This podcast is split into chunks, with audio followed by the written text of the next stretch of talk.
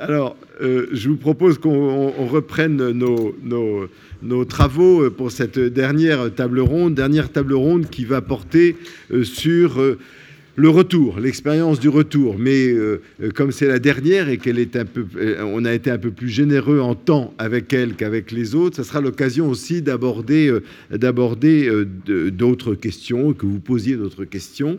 donc, une table ronde qui réunit des, différentes personnalités. Tout d'abord, à ma gauche, Florence Aubenas, qui est journaliste au Monde, ex-otage, et, qui, et bien d'autres choses, et qui a écrit sur bien d'autres choses. Nous nous sommes rencontrés sur propos euh, d'affaires judiciaires. Euh, bon, euh, et donc il nous livrera un, témoignage et puis je donnerai ensuite la parole à Ahmed Insel de l'université de Galatasaray, mais qui en réalité est professeur en retraite, dans une retraite un peu spéciale d'après ce que je comprends, et qui a lancé une maison d'édition turque.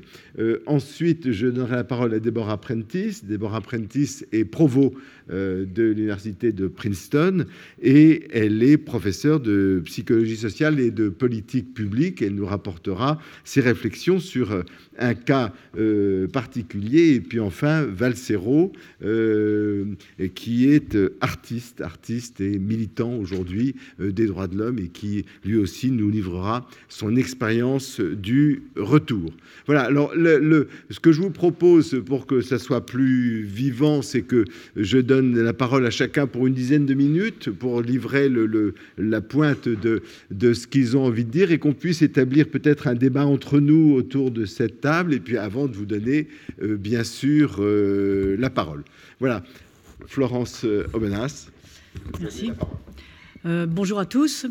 donc c'est vrai que me vient la, lourde tâche de parler pour ceux qui d'une certaine façon ne sont pas là, c'est-à-dire ces deux chercheurs retenus en Iran.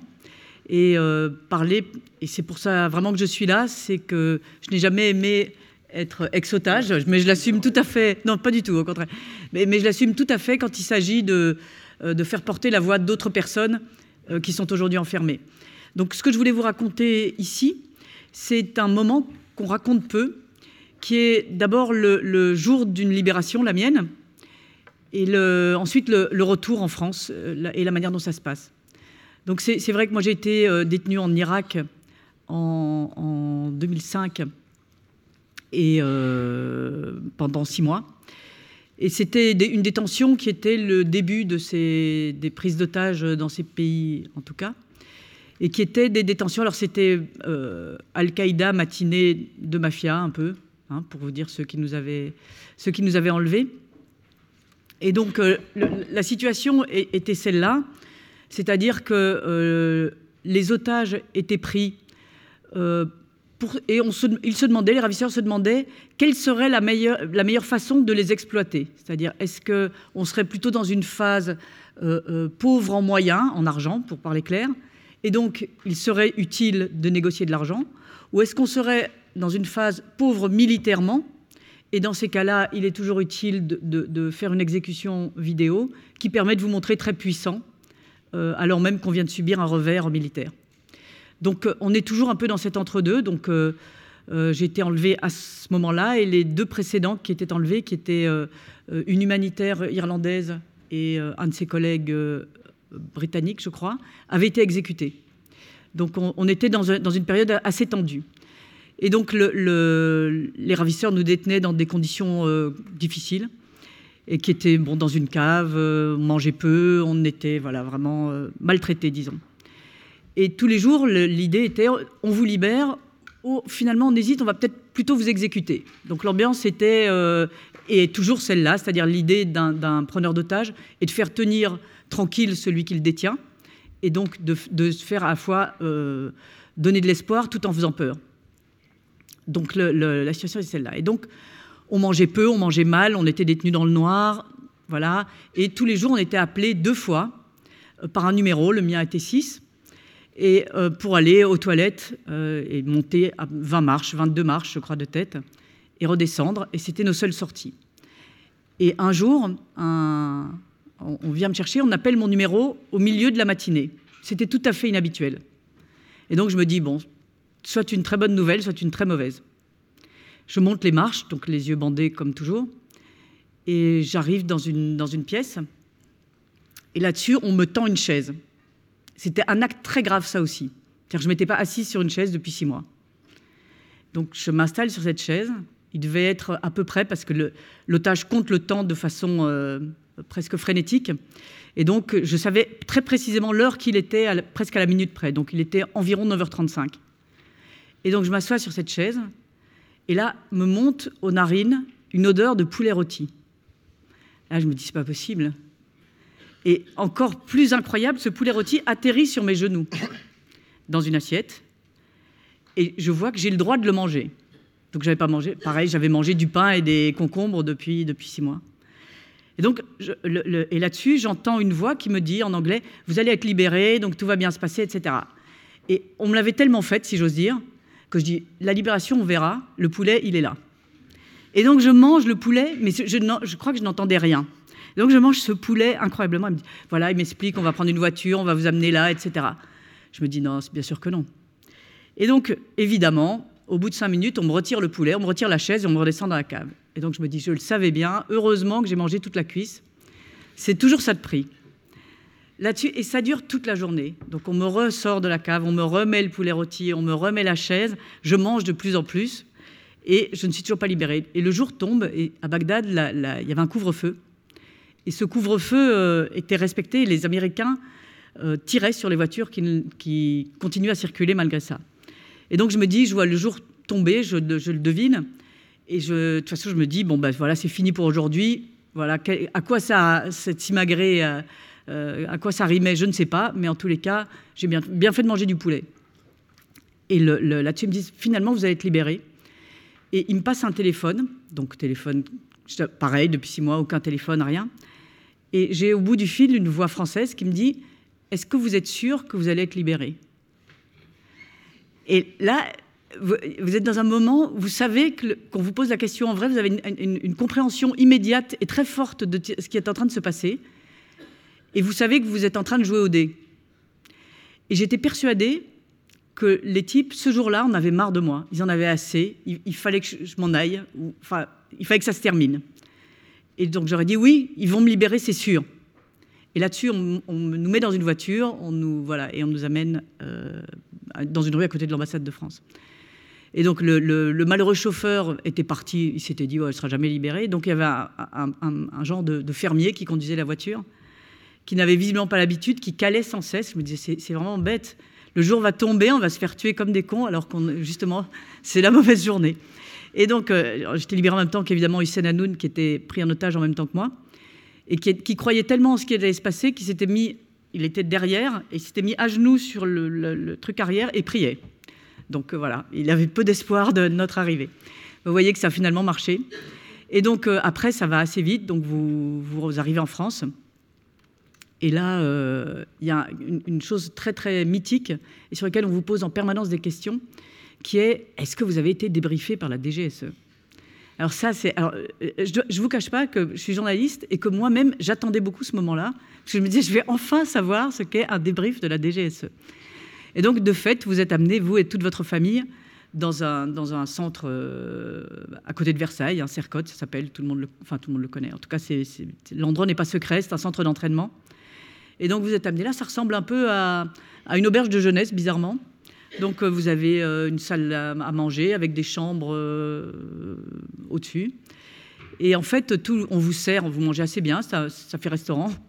Et tout, sauf que tous les types qui vous servent ont, 12 000 écouteurs et qu'en même temps qu'ils vous amènent le steak, ça fait...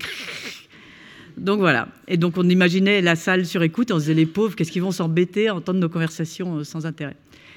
Donc voilà. Et ensuite, c'est vrai que l'arrivée en France, donc en, fait, ce, débrief, vous l'avez bien compris, ressemble à, je pense, un, interrogatoire de police après un fait divers. On vous dit qu'est-ce que vous avez vu, qu'est-ce que vous n'avez pas vu, euh, euh, quel est le, voilà, comment ça s'est passé. Ils cherchent des, éléments, bien sûr, pour euh, localiser l'endroit où vous étiez et le groupe qui vous avait enlevé. Et bizarrement, évidemment, quand on est otage, on est la moins bien placé pour le savoir parce qu'on est on est finalement euh, dans une cave, on, ne sait rien de ce qui se passe, on n'a absolument aucun contact avec le monde extérieur, sauf des, choses euh, vraiment banales. Alors là, on entend des avions passer ou pas des avions, donc vous, vous raccrochez évidemment à, quelques détails, mais on, a peu de choses à dire finalement. Et on ne m'a jamais demandé, euh, quant à ces, conversations et ce séjour, de ne pas le raconter. C'est pour ça que je le fais devant vous. Donc c'est finalement assez décevant, je ne vous cache pas. Hein. donc avis, aux, avis aux amateurs, c'est pas le meilleur moment du retour.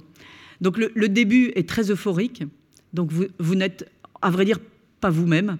Donc euh, vous êtes tellement content d'être là, vous êtes tellement, c'est, tellement euh, éblouissant après l'endroit d'où on sort que, que vraiment tout va bien. Alors donc euh, je me souviens évidemment de, l'arrivée, etc. Donc ça, les, premières semaines sont portées par ça. Et ensuite arrive, et c'est, ce à quoi vos collègues ici à Sciences Po vont être confrontés, arrivent les additions.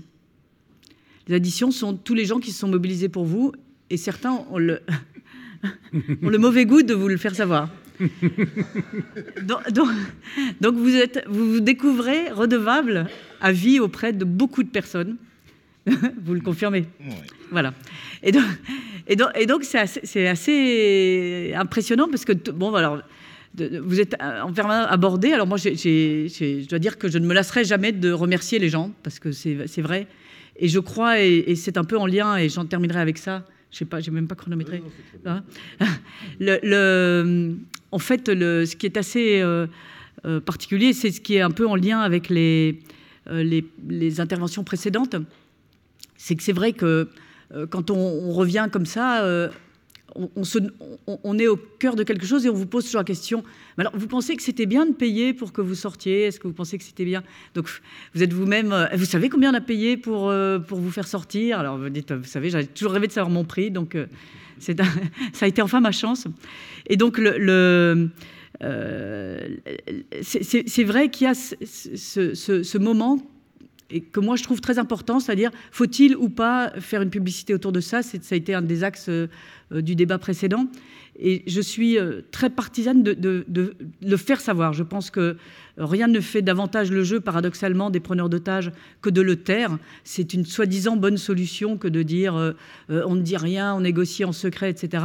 Je pense l'inverse. Je pense que le terrorisme, je pense que les, euh, justices arbitraires, je pense qu'un certain nombre de régimes se repaissent du, silence, ou en tout cas de on dit sans dire et on ne dit pas. Le plus on dit sur la table, le, plus on, le met, euh, le plus je pense que on, parle de, la réalité des choses.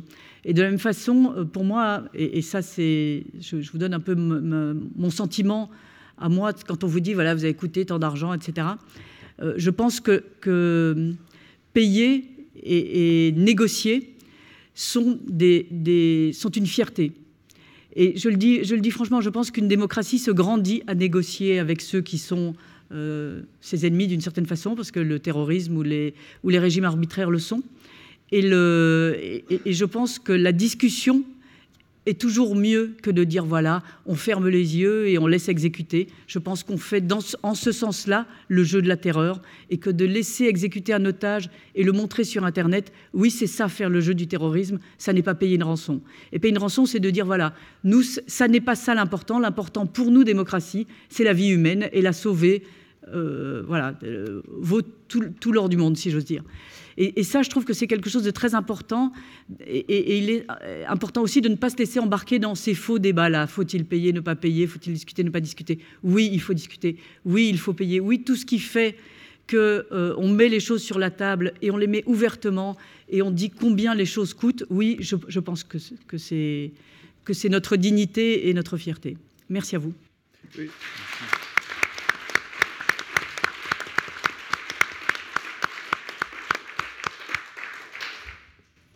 Finalement, c'est n'est pas votre prix, c'est le prix de la dignité humaine, c'est le prix qu'on accorde à la dignité humaine. Bien sûr, et, ça n'est pas une question. C'est-à-dire que le prix n'est pas un montant. Bien sûr. Euh, d'ailleurs, c'est tellement vrai d'ailleurs que euh, Zimmel rappelle que le nom des monnaies porte souvent, euh, quoi, se fixait souvent sur le prix qui était accordé à une vie humaine. Oui, c'est bien. Donc c'est bien l'étalon. Bien sûr, et, et je pense que c'est tout sauf salissant. C'est au contraire, ça grandit. C'est-à-dire un, terroriste qui vous, qui vous détient et qui dit euh, bon ben finalement j'en veux tant, c'est minable en fait. C'est ça sa cause. Enfin, je veux dire c'est et, c'est nous, ça nous voilà, ça c'est Je trouve, je trouve en tout cas, c'est vraiment mon point de vue. Et discuter, pour moi, est une chose importante, y compris avec les gens qui sont très loin de nous. C'est aussi une manière de montrer la supériorité morale des démocraties. Voilà. Ahmed Insel. Euh, bon, merci. Euh, moi, je n'ai pas d'expérience euh, vécue de d'otages. Je ne connais pas très très bien le, milieu des anciens otages, mais je voudrais porter quelques réflexions à partir de, de cas de mes collègues et d'autres d'ailleurs, Fariba et Roland, mais d'autres, sur je vais concentrer beaucoup plus les quelques propos que je vais développer sur le cas des prises d'otages par des États voyous. Je crois que c'est un peu différent le cas des prises d'otages par des organisations terroristes, par des organisations mafieuses, par euh, des, euh, organisations criminelles, etc., et par des États voyous de type euh, la Turquie, l'Iran, la Russie, où les, prises d'otages, les conditions d'otages, d'une part, les conditions de libération, les conditions de des détentions euh, ne, sont pas, ne sont pas les mêmes. Nous sommes dans une situation où il est rare d'entendre parler de négociations d'argent, quoique dans le cas de l'Iran, euh, il y a eu des cas où les Américains ont versé de l'argent aux gardiens de la Révolution pour libérer quelques otages. Euh, mais dans le cas que nous avons ici avec Fariba Roland, mais aussi dans le cas de, l'Iran, il y en a d'autres, comme on a cité tout à l'heure Kili mort Gilbert, par exemple, le britannique, euh, australien britannique, par exemple, qui est, elle, condamnée actuellement à 10 ans de prison. Euh, depuis, elle est arrêtée depuis septembre 2018 et elle est condamnée à 10 ans de prison qui, est apparemment euh, dans les cellules proches ou ensemble avec Fariba, mais aussi d'autres cas euh, de chercheurs, euh, souvent irano-américains ou irano-britanniques. Par exemple, il y a eu un échange de prisonniers entre les États-Unis et l'Iran, échange de prisonniers et de chercheurs tout simplement, qui ont été échangés en décembre dernier. Il y a l'anthropologue irano-britannique Kamil Ahmed qui a été détenu depuis 2018 euh, en Iran et il a été libéré avec versement d'une caution de 38 000 euros parce qu'elle fait des recherches essentiellement sur les mutilations sexuelles des femmes, sur les mariages très précoces des jeunes filles, etc. Et donc tout ceci est considéré comme euh, étant euh, allant atteinte à, la dignité de l'Iran et donc du coup espionnage, etc. Souvent c'est le cas espionnage qui est avancé dans le cas, euh, comme dans le cas de Roland de Fariba, ou en Turquie, euh, dans des cas similaires, non pas de chercheurs tellement, mais de journalistes euh, particulièrement. alors, en ce qui concerne ces, ces, ces, otages, effectivement, la question de négociation euh, se pose d'emblée, puisque là, euh, c'est des situations officielles, ouvertes. Euh, ils sont en prison, c'est les États qui sont les partenaires, ce pas des organisations occultes, etc. mais négocier quoi? Et, ces personnes, d'après ce que je vois, de temps en temps, portent évidemment le poids d'une situation qui est absolument tombe tout à fait par hasard sur eux. Dans certains cas, on peut soupçonner qu'ils pouvaient être un peu inquiets du point de vue de leur thème de recherche, mais dans beaucoup de cas, ça n'a rien à voir. Euh, comme Roland qui descend de l'avion et qui n'est pas un chercheur sur l'Iran, qui descend de l'avion et est arrêté. Donc, euh, aucune logique, si une logique de l'arbitraire.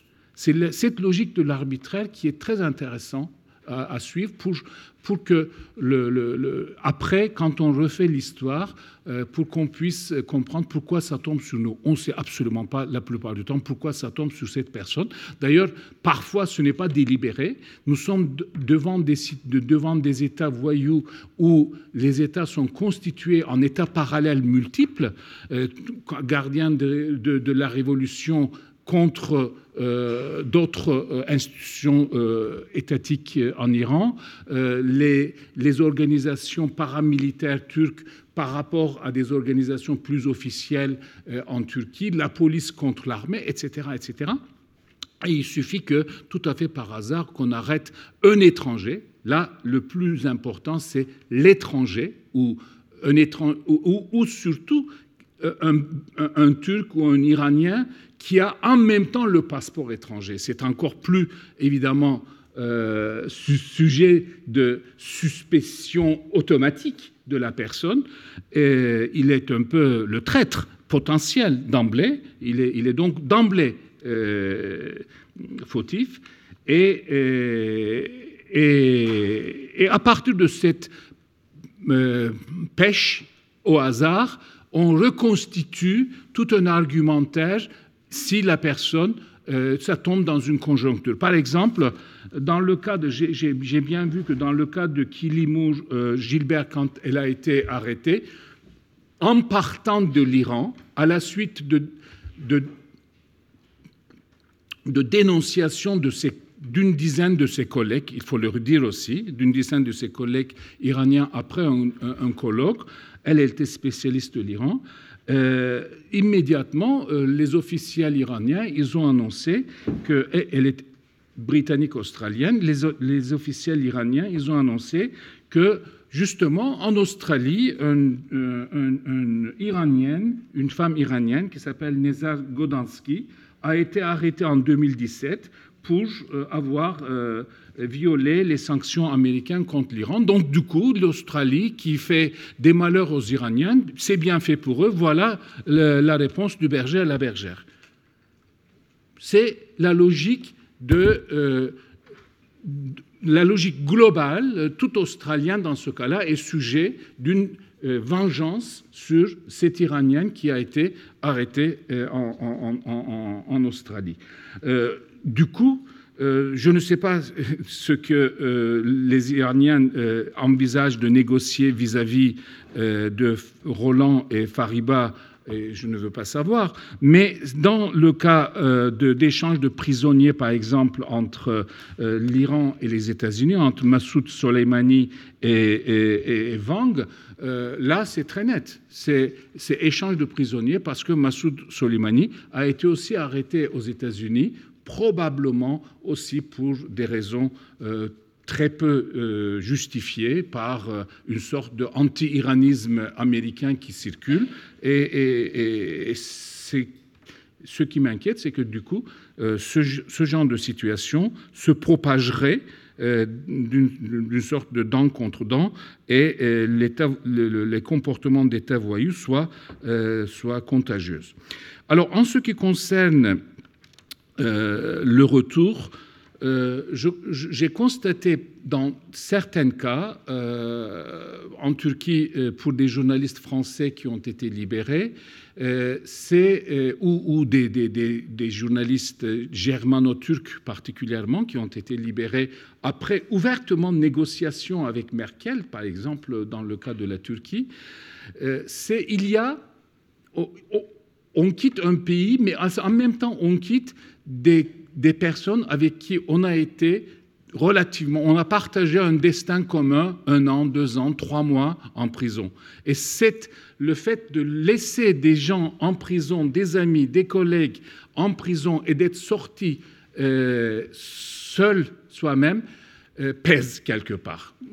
Ça, c'est quelque chose qui, qui, m'avait vraiment euh, interpellé parce que j'avais pendant des mois et des mois entendu, mais, moi je suis sorti, mais eux ils sont là, une sorte de, presque de culpabilité.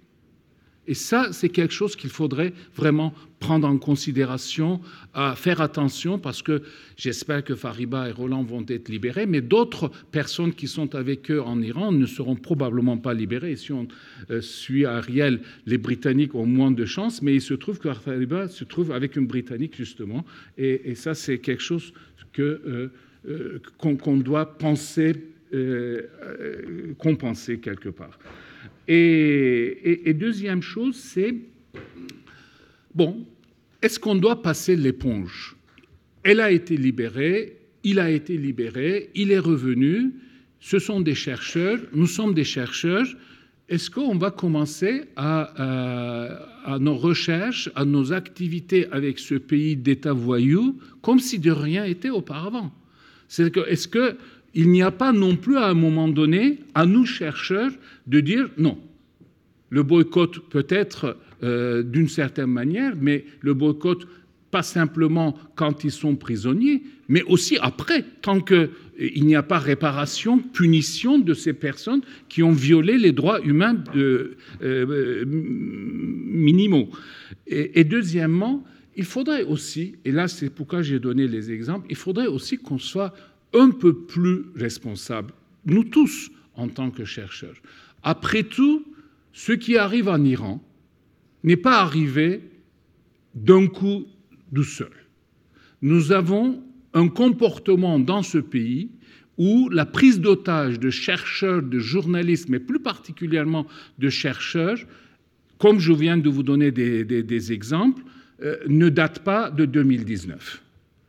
Date de 2016, 2014. Il y a eu des cas plus anciens. Il y a un comportement presque, je dirais, peut-être on peut comprendre les raisons internes, les sanctions américaines, la situation de guerre. On, peut toujours expliquer, peut-être c'est vraiment le chat qui est totalement euh, le dos dans le mur et donc du coup il envoie euh, ses griffes, etc. Je veux absolument pas euh, simplement analyser ça du point de vue de l'occidental. Mais, en tout cas, continuer la recherche, puisque là, je suis dans certains comités où ce débat euh, est vivement, euh, nous, menons ce débat vivement. Euh, nos collègues chercheurs nous demandent des autorisations pour aller continuer à faire leurs recherches en Iran. Au jour d'aujourd'hui, est-ce qu'on a le droit, dans ce cas-là, de, en disant c'est ma responsabilité Non. Ce n'est pas la responsabilité individuelle. Là, nous ne sommes plus dans le domaine de la responsabilité individuelle, nous sommes dans un domaine de la responsabilité de la communauté. Nous n'avons pas non plus à, euh, cautionner, à donner prise à ces États voyous euh, en continuant à, continuer euh, nos recherches là-bas. Cela ne signifie pas qu'on ferme les portes à nos collègues de Turquie, de l'Iran ou de la Syrie. Mais de là à se donner, la à se donner comme proie dans, ces situations-là, je pense qu'il faut qu'on soit un peu plus conscient, responsable. Euh, tout à l'heure, euh, notre collègue de MSF euh, a justement souligné quelque chose qui m'a euh, puisque je dirige aussi une association en Turquie qui chapeaute les actions de MSF, puisque MSF n'est pas autorisé en Turquie, euh, évidemment, euh, MSF a une politique que je trouve parfaitement justifiée. À partir du moment où ça devient dangereux pour les équipes, le maintien des équipes sur place, au risque de les mettre en danger, est une attitude irresponsable. Là, on se retire. On, doit se retirer. Et en tant que chercheur, on doit se retirer du terrain, euh, à mon avis. Alors, pour terminer, euh, je pense que, j'espère que le retour de Fariba, et là j'étais très content euh, d'entendre Ariel plutôt, plutôt optimiste, ceci dit, il y a des Britanniques qui ont été libérés par ailleurs avec caution ou échange, donc du coup, euh, être britannique n'est pas forcément euh, un, nouveau sort, euh, dans le cas de l'Iran en tout, cas. En Turquie, Erdogan a aussi négocié directement avec Trump la libération par négociation d'un prêtre évangélique, par exemple, en contrepartie, on ne sait pas ce qu'il a obtenu. En revanche, je, crois qu'il est important aussi de savoir que même si nous n'arrivons pas à obtenir la libération de nos collègues rapidement, la mobilisation permanente pour eux, même si ça n'aboutit pas au résultat, ça a une conséquence, ça a une importance par mes expériences personnelles des, amis, des collègues qui sont en prison ou qui ont été en prison. Euh, je parle surtout de ceux qui sont en prison, c'est-à-dire avec, qui peuvent avoir un peu de contact avec le monde extérieur par rapport à, dans, le cas, dans votre cas, Florence euh, Obnas, où on peut envoyer un peu d'échanges de téléphone, etc. C'est le cas de Fariba, c'est le cas de Roland. C'est de savoir qu'ils ne sont pas oubliés, qu'il y a une mobilisation pour eux, et ne serait-ce que pour le maintien de leur morale en situation d'otage, de prisonniers, etc., la mobilisation permanente est très très précieuse. Euh, je crois que c'est important. Et puis, évidemment, il faut envisager que ce soit long. Hein. on, espère qu'ils qu'ils seront libérés très rapidement, mais il faut aussi se préparer à avoir euh, un souffle de long terme euh, avec des actions innovantes et qui qui, permet à, nos amis, à nos collègues euh, de ne pas se sentir euh, abandonnés. Merci.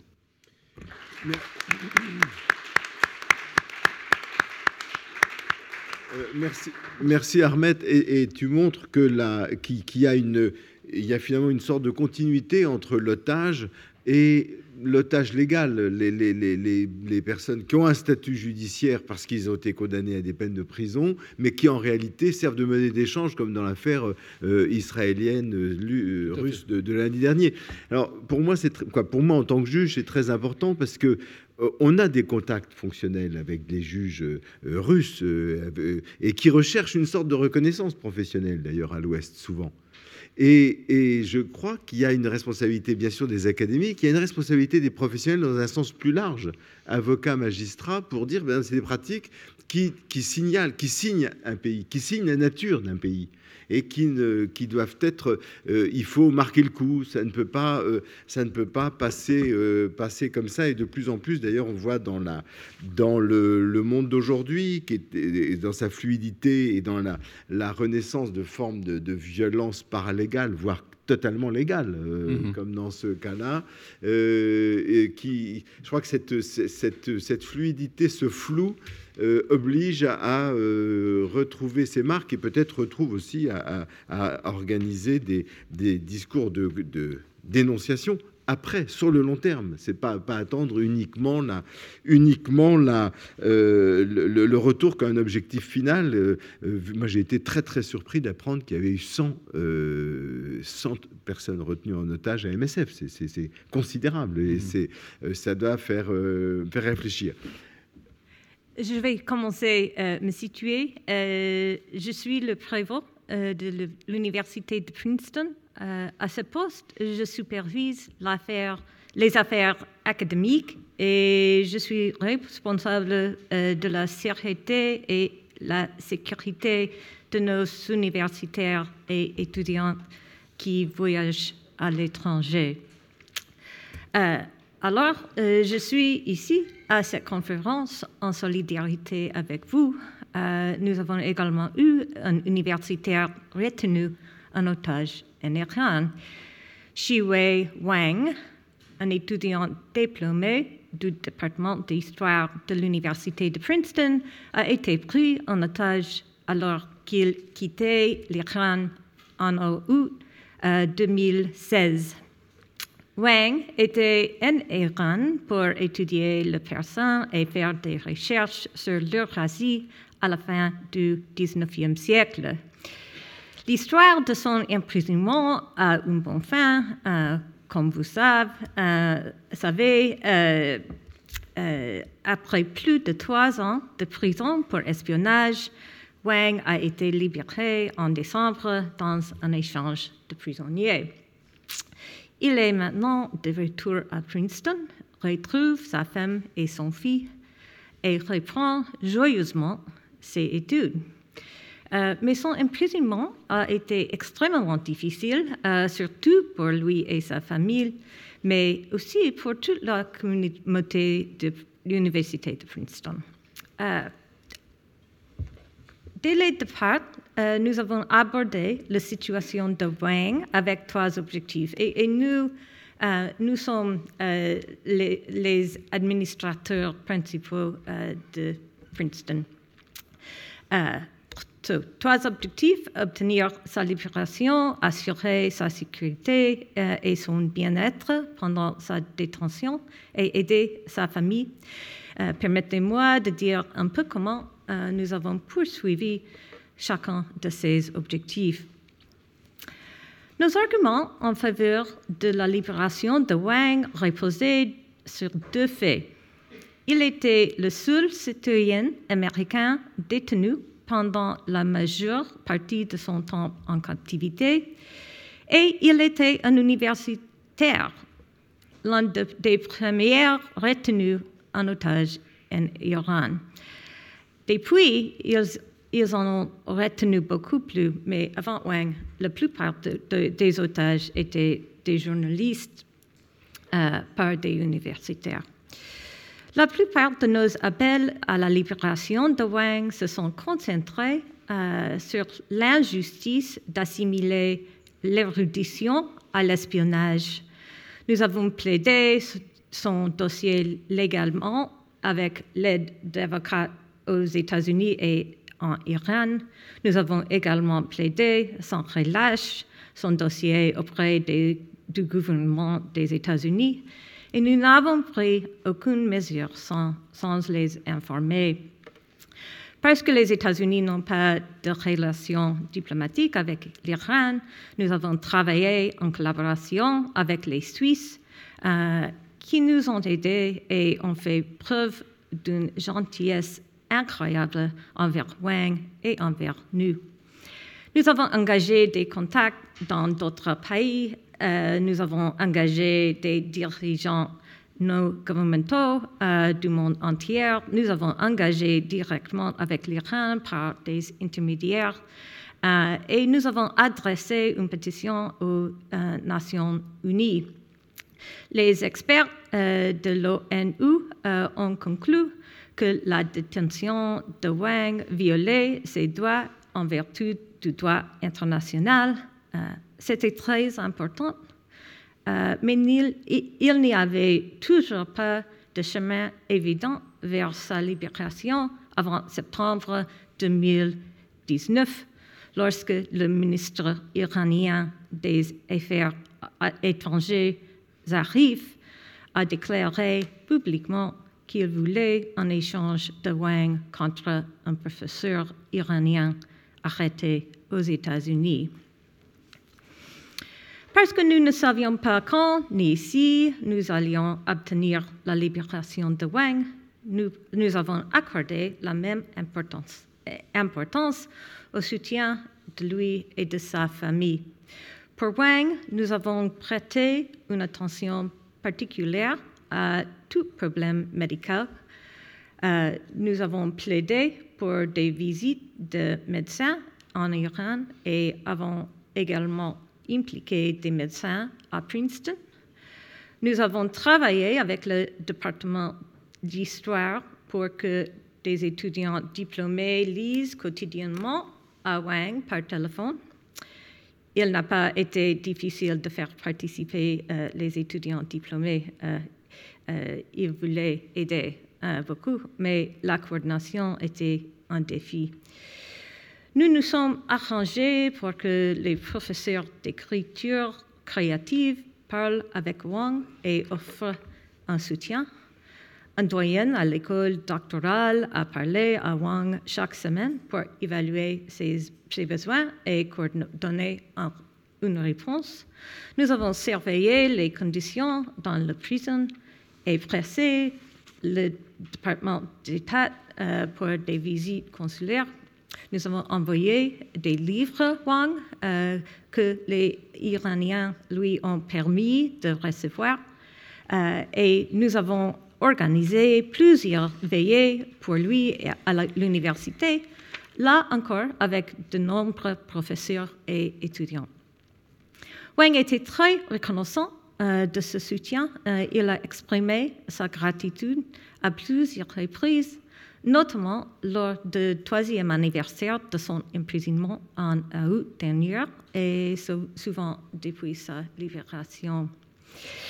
Nous avons également euh, soutenu euh, la femme de Wang et son fils euh, pendant son emprisonnement. ils ont continué à habiter dans des logements réservés aux étudiants diplômés, alors ils sont restés dans la communauté. Nous avons fourni un soutien pour leurs besoins médicaux, la garde d'enfants, les voyages, l'orientation professionnelle pour la femme et les contacts euh, avec les médias. Les étudiants diplômés euh, ont formé euh, le groupe Free Shiwei Wang et nous leur avons fourni un soutien financier et logistique. Qu'est-ce qui a finalement libéré Wang? Je ne sais pas. J'aimerais pouvoir vous donner une formule. Euh, s'il y a une leçon euh, que j'ai apprise euh, de l'affaire Wang, c'est que les situations d'otages se déroulent dans le temps et sont impossibles à prévoir. Une grande partie de ce que nous pensions savoir était faux. Mais il faut faire quelque chose. nous avons tout essayé. Euh, nous avons demandé de l'aide à notre réseau. Beaucoup d'amis euh, nous ont aidés euh, et nous avons eu de la chance. C'est important, la chance. une fenêtre de libération s'est ouverte pour Wang. Je pense que la pression sans relâche a, a, aidé. je pense que le soutien que nous lui, avons apporté, lui et sa famille, euh, a aidé. Euh, je sais que cela a rendu notre communauté plus forte. Le jour de la libération de Wang a été un jour de joie et de célébration pour tout le monde à l'université de Princeton. Je célébrerai avec vous quand Fariba et Roland seront libérés.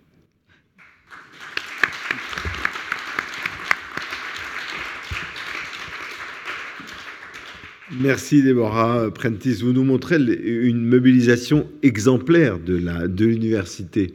Exemplaire euh, à tous les niveaux pour, euh, pour cet étudiant, pour sa famille. et vous ajoutez, ce que je trouve très intéressant, que c'est aussi quelque chose qui vous a renforcé. la, la cette mobilisation est bénéfique, y compris, y compris à l'université elle-même. Valsero, on change de continent, on change de contexte et on change aussi de moyens d'action. Bonjour, ben, moi je m'appelle Valsero, je viens du Cameroun et je suis là vraiment en solidarité pour Farida et Roland parce que je leur dois en tant qu'être humain. Et je crois qu'il n'y a pas que les chercheurs qui souffriraient qu'un être humain est dans une situation difficile et que L'une des choses qu'il faut faire quand on se retrouve face à ce genre de situation, c'est à un moment essayer toujours de mettre l'être humain rapidement au-dessus pour qu'il puisse bénéficier de la solidarité de l'ensemble des êtres humains, parce qu'on est plus nombreux que les chercheurs. On peut faire plus de bruit que la, communauté de, chercheurs. Donc, euh, ça, c'est, pour moi, c'est déjà très important. C'est important à souligner. J'ai écouté beaucoup de choses aujourd'hui. Il y en a qui m'ont choqué, il y en a qui m'ont amusé. Mais ça fait 241 jours. C'est pas deux jours, c'est pas deux heures. Tu peux pas dire après ça, il va sortir.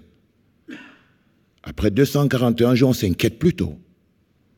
On se dit, ça fait beaucoup. Ça en fait trop. Un jour de plus serait encore un jour de trop. Parce que ça en fait déjà 240. Et puis tu as 41 jours de grève de la faim. Là, tu perds toutes tes assurances. Tu perds tous tes moyens. Et si quelqu'un, tu l'aperçois en train de lui dire tu vas sortir, tu lui dis bien sûr, dans un cercueil, c'est à 80% plus sûr. Donc, loin de moi de vouloir être alarmiste, il est important de comprendre que les conditions de sortie, la vie après la, après la détention est très liée à comment on a vécu sa détention. Qu'est-ce qui s'est passé? Qu'est-ce qui a été fait? De quoi avons-nous bénéficié? Avons-nous eu de l'amour? Avons-nous eu de la présence? Avons-nous eu de la chaleur? On ne se pose pas beaucoup ces questions parce qu'à un moment donné, on a l'impression que si tu es dans une prison, je prends le cas de moi, c'est très compliqué à, à, mêler les deux parce que quand c'est ton gouvernement qui te met en prison, tu es un prisonnier. Et quand il te demande d'avouer quelque chose, tu fais la migration de prisonnier à otage parce que là, tu as une rançon à payer.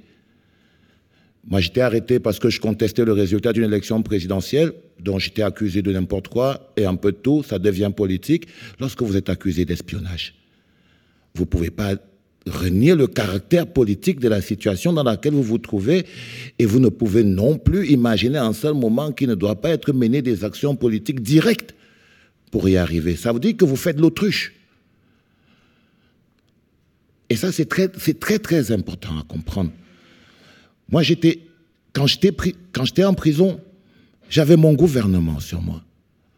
Et avoir son propre gouvernement, c'est totalement différent d'avoir tout son pays pour pouvoir l'aider parce qu'on serait en prison à l'étranger. Il y a une légère différence dans les approches et même au niveau de la sortie.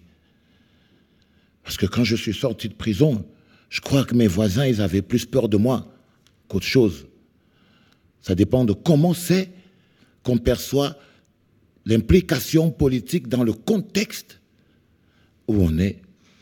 La communication qu'il faut appliquer pour pouvoir arriver à une libération est extrêmement liée à l'acceptation de, beaucoup de choses.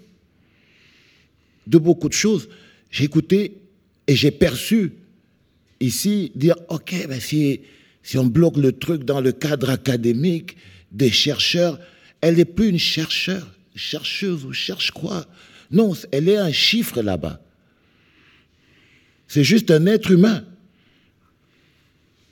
Elle n'a aucun titre. Donc, elle peut pas. C'est vous, ici, qui dites en ce moment, on a nos deux collègues chercheurs qui sont arrêtés, mais là-bas, je suis sûr que les bonhommes qui gardent ces otages-là ne savent même pas, ils sont foutent qu'ils soient des chercheurs ou pas. Ils ont juste de la monnaie d'échange. ils sont traités pas comme des chercheurs, mais comme de la monnaie d'échange. Et lorsque nous communiquons, nous devons à tout prix prendre ça en compte. Je racontais une anecdote très rapide.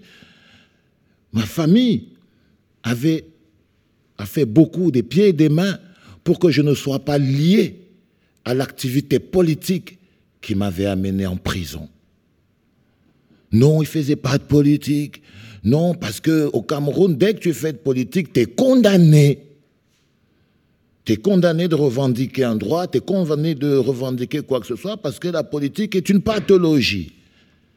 Tu mérites de mourir si tu as mis tes mains dedans. Donc, ma famille faisait tous les efforts du monde pour pouvoir dissocier mon arrestation de manière politique il dit Ah, mais non, c'est juste un acteur de la société civile. À l'époque, je faisais une campagne Make Sense Not War pour ceux qui connaissent le Cameroun.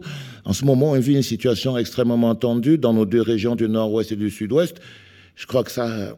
Je sais pas, peut-être que c'est pas encore arrivé ici, mais vous inquiétez pas, l'odeur finit toujours par arriver. Mais c'est assez compliqué ce qui s'y passe. Et, j'étais justement dans le cadre de cette, de cette campagne-là. Mais ma famille, elle avait oublié que j'avais fait campagne pour l'élection présidentielle parce que je pense évidemment que ben voilà, tout est politique, même quand on ne veut pas le dire. La recherche est politique. Les chercheurs sont les soldats, les avant-postes de la politique. C'est très difficile de s'imaginer que vous allez, vous allez enlever aux politiques leur, nécessité d'implication parce qu'ils doivent s'impliquer. Les résultats de la recherche, ce n'est pas pour moi. On dit, ouais, c'est pour les hommes, c'est pour les hommes. Non, c'est global. J'ai vu des gens, j'ai suivi des cours de, des cours d'anthropologie ce matin sur, la, sur les rangs, les mots chacun avec son avis sur savoir comment, je sais comment ils pensent. C'est pas pour jeter en quand même. Donc, il y a un retour d'ascenseur qui est extrêmement important du côté des politiques qu'ils doivent assumer. Et nous, en tant que société, on doit pouvoir pousser nos hommes politiques à assumer leurs responsabilités quand on est face à ce genre de position. Parce que ça conditionne aussi le retour. Ça conditionne la vie. Comment c'est que je vais vivre dans l'environnement où je suis? Comment je vais m'en sortir? Est-ce que je vais juste aller ouvrir ma porte? Et tranquillement rentrer chez moi Moi, ça n'a pas été le cas. Et je crois que pour beaucoup, c'est n'est pas facile. C'est le premier point sur lequel je voulais m'attarder pour dire il est important qu'on est face à, à une situation de. C'est fou parce que prisonnier devient vraiment. devient un otage. Ça, j'ai appris ce truc aujourd'hui quand même. C'est-à-dire la capacité de se faire arrêter parce qu'il y a une différence. Florence, elle se fait enlever. C'est autre chose. Direct, tu es un otage parce que tu te fais enlever. Mais moi, je me suis fait arrêter. Alors, tu es un prisonnier. Et tu as ton gouvernement qui dit non, tu es, un prisonnier. Et moi, j'essaye de toutes mes forces de dire non, je n'ai pas fait de la politique. Et je suis en prison avec un opposant qui chaque jour me dit, tu sais, il se bat tous les jours pour être, être, être classé comme un prisonnier politique, alors que moi, J'estime que si tu t'approches de la politique, alors tu es directement condamné. Et je l'ai vu, comme je vois ici, des gens en train de dire non, c'est des chercheurs, c'est des chercheurs, c'est des chercheurs, pour justement élaguer tout autre, tout autre profil qui serait, qui serait un handicap.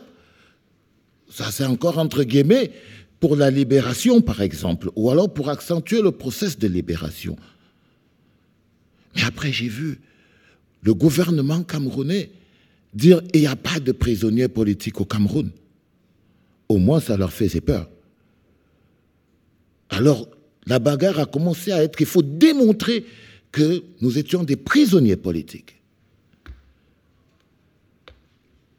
Tout d'un coup, pour moi, c'est ça y est, c'est bon. Hein. Euh, sinon, tu restes là. La preuve, c'est qu'aujourd'hui, il y a des journalistes qui ont été arrêtés dans d'autres dans le cas d'autres affaires qui sont toujours en prison, mais tous qui sont sortis sont ceux qui ont été identifiés comme étant des prisonniers politiques, parce que la politique a réglé le problème. Donc, je pense que pour Farida et Roland, c'est extrêmement important qu'on arrive à faire suffisamment de bruit suffisamment de bruit parce qu'ils ont de la famille. Et la famille regarde, elle fait des mots, des lettres. Est-ce qu'on a dit un truc dans le 20 heures? Est-ce qu'il y a quelque chose dans le journal? Est-ce que quelqu'un a fait une déclaration? On regarde des posts sur Facebook. Tout petit indicateur qui peut te permettre de supporter la prison, de supporter la détention. C'est des bols d'air. Quand on les a pas, on étouffe. Et je le disais, le silence le silence. Il n'y a rien de plus bruyant quand on est oublié. Il n'y a rien, on le ressent. Et quand on sort de là, il peut y avoir de la haine. Ça dépend de comment on l'a vécu. Il peut y avoir de la haine. En prison au Cameroun, j'avais de la télévision, j'avais, j'écoutais des journalistes dire que je dois payer pour, pour ce que j'avais fait. Je dois répondre de mes actes devant la justice. J'étais condamné pour insurrection, sécession, atteinte à la sûreté de l'État, avec la condamnation à mort au bout, et j'ai vu des gens rigoler avec ça. Simplement parce que j'avais marché. Simplement parce que j'avais participé à une manifestation. Et j'ai vu la légèreté comme j'étais un peu choqué aujourd'hui. Parce que au-delà des gros enseignements que j'ai appris sur la capacité à comprendre une société en faisant de la recherche, je me suis toujours remis dans la peau de Farida et Roland en me disant, si jamais on leur montre ça en ce moment, est-ce qu'ils vont avoir de l'air? Est-ce que ça va leur faire du bien? Est-ce qu'ils vont se dire, ah ouais, il y a quelque chose qui se passe? J'en ai un peu douté, les gars, je suis désolé. Mais je ne sais pas, vous êtes beaucoup plus intelligent, donc vous savez où vous allez. Mais pour quelqu'un qui se retrouve dans une situation comme celle-là de privation de liberté, a besoin d'amour, les gars. Pas de corporation, pas de gros, pas ils ont besoin de l'amour de votre pays, la France. Quel que soit les clivages. De l'entendre, de le sentir, de le voir. Parce que c'est c'est chacun de ces signaux qui les permettront non seulement de tenir, mais qui vont faciliter leur réinsertion dans votre société. Mon pays m'a fait beaucoup de mal. L'endroit que j'aime le plus au monde, l'endroit pour lequel je serais capable de donner ma vie, est l'endroit qui m'a fait le plus de mal dans ma vie. Alors j'ai eu de la haine. Si je galère sous le froid, c'est parce que j'ai beaucoup de haine. Parce que je n'arrive pas à comprendre un tel manque de solidarité. Son propre pays, et Florence et, Farida, Fariba et, Roland, ils ont la chance de ne pas avoir leur propre pays contre eux, mais d'avoir leur propre pays avec eux. Et ça, il faut qu'ils sachent. Ce sera plus facile le retour après ça. Merci.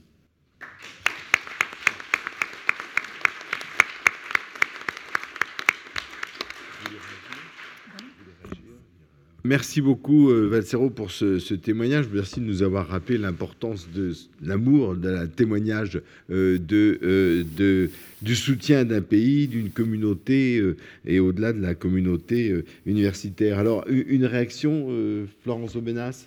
Oui, c'est vrai que ce qui est, très juste, c'est que la difficulté de sortir de détention ou d'une prise d'otage, c'est que chacun ne l'a. On, l'a chacun vécu très différemment en fonction d'énormément de, choses. Et c'est vrai que euh, on, a vu euh, certains d'entre nous, en tout cas, par exemple Ingrid Betancourt, devenir extrêmement catholique après. On, on a vu certaines personnes, Kaufmann aussi, Jean-Paul Kaufmann aussi, et, ou, sortir avec beaucoup de haine, comme tu le racontais, Valsero. Donc, et ça, c'est une chose très, très spéciale. Et, c'est vrai que le, que le fait d'être, de se sentir soutenu par son pays, moi, j'en ai jamais douté. Alors, je crois au Père Noël, donc ça me, c'est pas difficile pour moi, mais c'est vrai que je savais que mon pays se battrait. Je savais au-delà de mon pays et, bien plus que mon pays, je savais euh, étrangement que mon journal se battrait. Et, je savais que là-bas, ils feraient tout pour que je sorte, et j'avais euh, infiniment confiance en eux, infiniment confiance. Euh, je travaillais à Libération à l'époque, et je savais qu'ils feraient tout. Qu'après, les choses peuvent mal tourner, mais je savais qu'au moins cette pierre-là, je pouvais poser mon pied dessus et reposer ma conscience dessus. Donc c'était euh, extrêmement important. ça, c'est une des premières choses. Et l'autre, qui, est beaucoup plus délicate et, et compliquée à expliquer ici devant vous, parce qu'on n'est pas dans ces conditions-là, c'est aussi la manière dont on est amené à se comporter en détention. Et on est prêt à beaucoup pour un œuf dur, on est prêt à beaucoup pour très peu de choses. Et c'est quelque chose qui ici, où, voilà, où tout va bien, euh, euh, etc., et, ces compromis-là, ces choses pour lesquelles on... Euh, si vous voulez, moi, on, m'a souvent demandé pourquoi vous ne racontez pas votre détention, pourquoi vous n'avez pas raconté, fait un livre, etc. C'est parce que dans ce livre, on raconte aussi comment se comportent des otages ou des prisonniers entre eux. Et c'est quelque chose de terrible. C'est très difficile, c'est une promiscuité très compliquée, très difficile, et parfois très dégradante. Et pour moi, cette dégradation, elle, est terrible, parce que ceux, qui la font subir, ce sont les gardiens, et c'est à eux qu'il faut, vers eux qu'il faut se tourner. C'est pas vers des malheureux prisonniers ou des, malheureux otages. Et ça, c'est terrible parce qu'on vous pousse souvent. Mais alors entre vous, comment, ça se passait, etc. Et, c'est vrai que c'est une situation horrible, une situation entre otages. Et c'est à ça, à ces souvenirs-là que vous êtes confrontés quand vous rentrez. C'est-à-dire qu'est-ce que j'ai fait quand j'y étais? Qu'est-ce que, si vous voulez, je, vous donne un exemple. En Irak, euh, c'est un pays qui a vécu, on le sait tous, sous une dictature pendant de très nombreuses années. Et quand on, sortait deux minutes, comme je vous le racontais, pour aller aux toilettes, nos, ravisseurs nous disaient, voilà, est-ce que dans la pièce, quelqu'un s'est mal comporté? Alors mal se comporter, c'était s'asseoir sur sa paillasse, c'était euh, euh, échanger un mot avec un voisin, c'est-à-dire on avait le droit de rien, on avait le droit de rester couché sans rien dire. Et donc, si on avait enfreint ça, si on avait dit un mot, si on avait, on s'était ne fût-ce on a le droit d'être seulement allongé. Si on avait bougé, les autres étaient susceptibles de vous dénoncer, les autres otages. Et donc, on vous disait, voilà, et si, si tu le dénonces, tu auras droit à une forte récompense, qui était un œuf dur, et, ou un carré de vache qui rit, et si tu ne les dénonces pas, tu seras puni comme lui. Et tous les matins, vous étiez face à ça, face à vous-même. Qu'est-ce que je fais? Est-ce que je dénonce? Est-ce que je dénonce pas? Est-ce qu'à un moment on a très faim? Voilà, et, on est très mal et on est très seul. Et donc euh, c'est toutes ces choses-là qui font que quand vous rentrez, quand vous y êtes, vous, survivez. Quand vous rentrez, c'est ça qui vous revient. Qu'est-ce que j'ai fait? Comment je me suis comporté Qu'est-ce que voilà quelle, était ma vie et quelle était mon attitude d'être humain dans ces circonstances-là? Et, ça c'est très difficile, je pense. Euh, c'est ça en réalité qui vous poursuit bien, bien au-delà euh, de ce que. qui, est, des méchants preneurs d'otages ou, ou, des horribles gouvernements, j'allais dire, on le sait tous. Mais vous, ce que vous faites, vous ne le savez pas. Et c'est la difficulté du retour. Plus que la douleur physique. Ouais, oui. Eh, j'ai acheté un truc pour moi qui est très important, c'est au niveau de la facture. Mm. Ça, c'est très important parce que le retour est très lié à la facture aussi et, et ça fait dur ça fait dur, c'est-à-dire euh, seulement le fait on dit ah ouais, on va organiser une cérémonie pour pour pour pour je sais même pas pourquoi alors que tu as juste envie de dormir. tu as juste envie de, de rien faire du tout. Et puis tu as des journalistes qui t'appellent parce qu'ils ont fait des papiers pendant que tu étais, étais euh, euh, en, en, prison et tout. Et ils te donnent en même temps cette sensation, tu es obligé d'aller à la télé, tu es obligé de, répondre à cette interview. Tu es obligé d'envoyer ces mails à toutes ces organisations qui ont mais direct alors que tu es encore en prison. Parce que c'est pas parce que tu es libre. On peut être libre et enfermé. On peut encore se réveiller en pleine nuit pendant des mois et des mois en disant Waouh, tu es en prison et ouf, c'était un cauchemar, je suis dans mon lit. Si jamais ça vient pas, le même jour, ça viendra deux jours après, mais ça va venir plus vite, c'est venu, plus vite, tu peux t'en débarrasser. Donc, il y a ce, mécanisme-là aujourd'hui qui rend un peu dur, qui rend un peu dur le mécanisme de réinsertion quand on sort d'une prise d'otage ou d'un emprisonnement compliqué. C'est comment c'est comment c'est que l'environnement nous reçoit. On croit en faire une star, tu n'as pas envie d'être une star. Tu as envie de rester, de rester à, la maison, de voir toutes ces choses que, que tu as failli perdre, que tu avais presque perdu, le sourire des petites et tout ça. Et tu te dis, parfois, tu n'as même plus envie d'y aller. Donc, à un moment donné, comment tu sors de prison, comment tu vis ta détention, change ta vie. Tu peux vouloir y aller plus fort, plus intelligent, encore avec plus de témérité, tu peux, ou alors vouloir tout arrêter. Mais ça dépend exactement de comment tu l'as vécu, cette incarcération, et comment c'est que tu as été reçu. Mais comment tu l'as vécu, si tu l'as bien vécu J'ai mon ami Amente, mon ingénieur de son, je suis sorti de prison avant lui, une semaine avant, et c'était les une semaine les plus longues de ma vie, hmm. les plus douloureuses de ma vie il était, pire encore, il n'était même pas à la manifestation. Il est juste venu pour m'apporter ma carte d'identité quand j'étais en détention pour identification. Et là, évidemment, vu que j'étais filé, il était sur presque toutes les photos. Je travaille avec lui depuis des années. Et il a pris le max, comme moi, et même plus. J'en rigole parfois quand je dis, tu sais que tu as fait plus de jours en prison que moi. Une semaine plus, mon frère. Et c'est une semaine-là, mon environnement m'a puni. C'était pas seulement moi, mon cœur et tout, mais c'était des, écouter des gens dire Ah ouais, t'es sorti et il est toujours en prison, ouais, c'est ça la politique, da da da. J'avais peur pour rencontrer sa mère, sa famille. Qu'est-ce que je fais là? Pourquoi je suis sorti? J'ai croisé sa soeur dans la rue, je suis allé sur le côté comme ça je me suis barré parce que j'avais rien à lui dire. Donc, on sort tellement dépendants, on a tellement de factures à payer, on a tellement de dettes qu'il faudrait peut-être penser à alléger l'ancien otage de toutes ces dettes parce que ce serait difficile de tenir.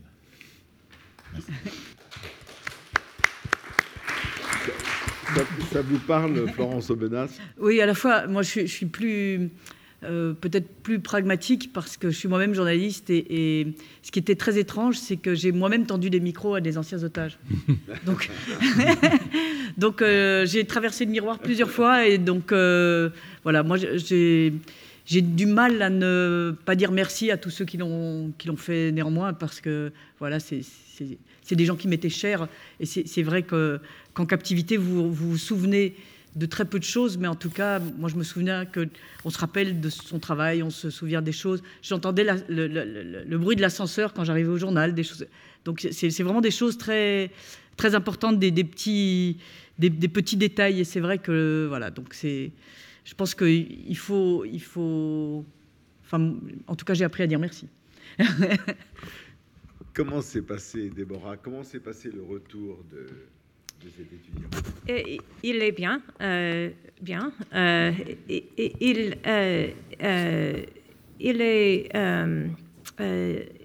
il est à Princeton avec sa famille, avec sa femme et son fils. Et il, il est, il retourne, il, il he is going i'm going to say it in english just yeah. to i can i can be yeah. more specific in english um, he's he's met with his advisors he intends to finish his studies uh, his doctoral thesis i don't know if he's changing topics if he's soured on eurasia because of this experience but um, but actually knowing him probably not um, while this was a, a terrible experience for him uh, he was it, he was not in Iran for political reasons, he isn't particularly um, close to the country. He was studying it as a as a scholar and as a student, you know, as a as a young scholar, as somebody who was becoming an expert there. He was just learning um, to speak Farsi. Uh, so it, it's a very different case in in in that sense. Um, I, I, think he will go on. Uh, I, I, hope very much. I, you know, now our attention turns to making sure that he receives his his doctorate and uh, and continues that that is what he he most seems to want. And and he seems to be recovering well although I, I should say it's it's very difficult. I mean it's the um, it will take a long time I think for the effects I mean for him to work through what happened for him to work through the, all the feelings that come from being a captive uh, but um, but uh, again I think uh, this is this is very uh, a very good um, state. Ahmed, même de loin, le soutien, de, le soutien au retour, l'accompagnement, c'est une, c'est une nécessité, même quand, pour, quand on n'est pas sur place? Ah oui, oui, euh, surtout, surtout dans le cas euh, que nous avons, euh, dans le cas de Roland Fariba ou des, chercheurs qui sont des otages officiels, c'est-à-dire des otages qui ont un statut. donc du coup, il y a un minimum de contact avec eux. On peut un peu toucher, on peut leur amener peut-être difficilement, mais des livres. ils peuvent parfois téléphoner. Les avocats ou les le, corps diplomatique peut les contacter. Et tout ceci est très important parce que euh, dans euh, la prison, de ce que j'ai compris de, des personnes euh, que nous avons constituées, des, dizaines de comités de soutien aux prisonniers de, de, ce type, parfois politiques, parfois comme ça des otages, des otages, des otages de hasard, des otages arbitraires. Dans, en prison, le fait de sentir soutenu permet de, de, de, de, garder le lien avec le reste du monde.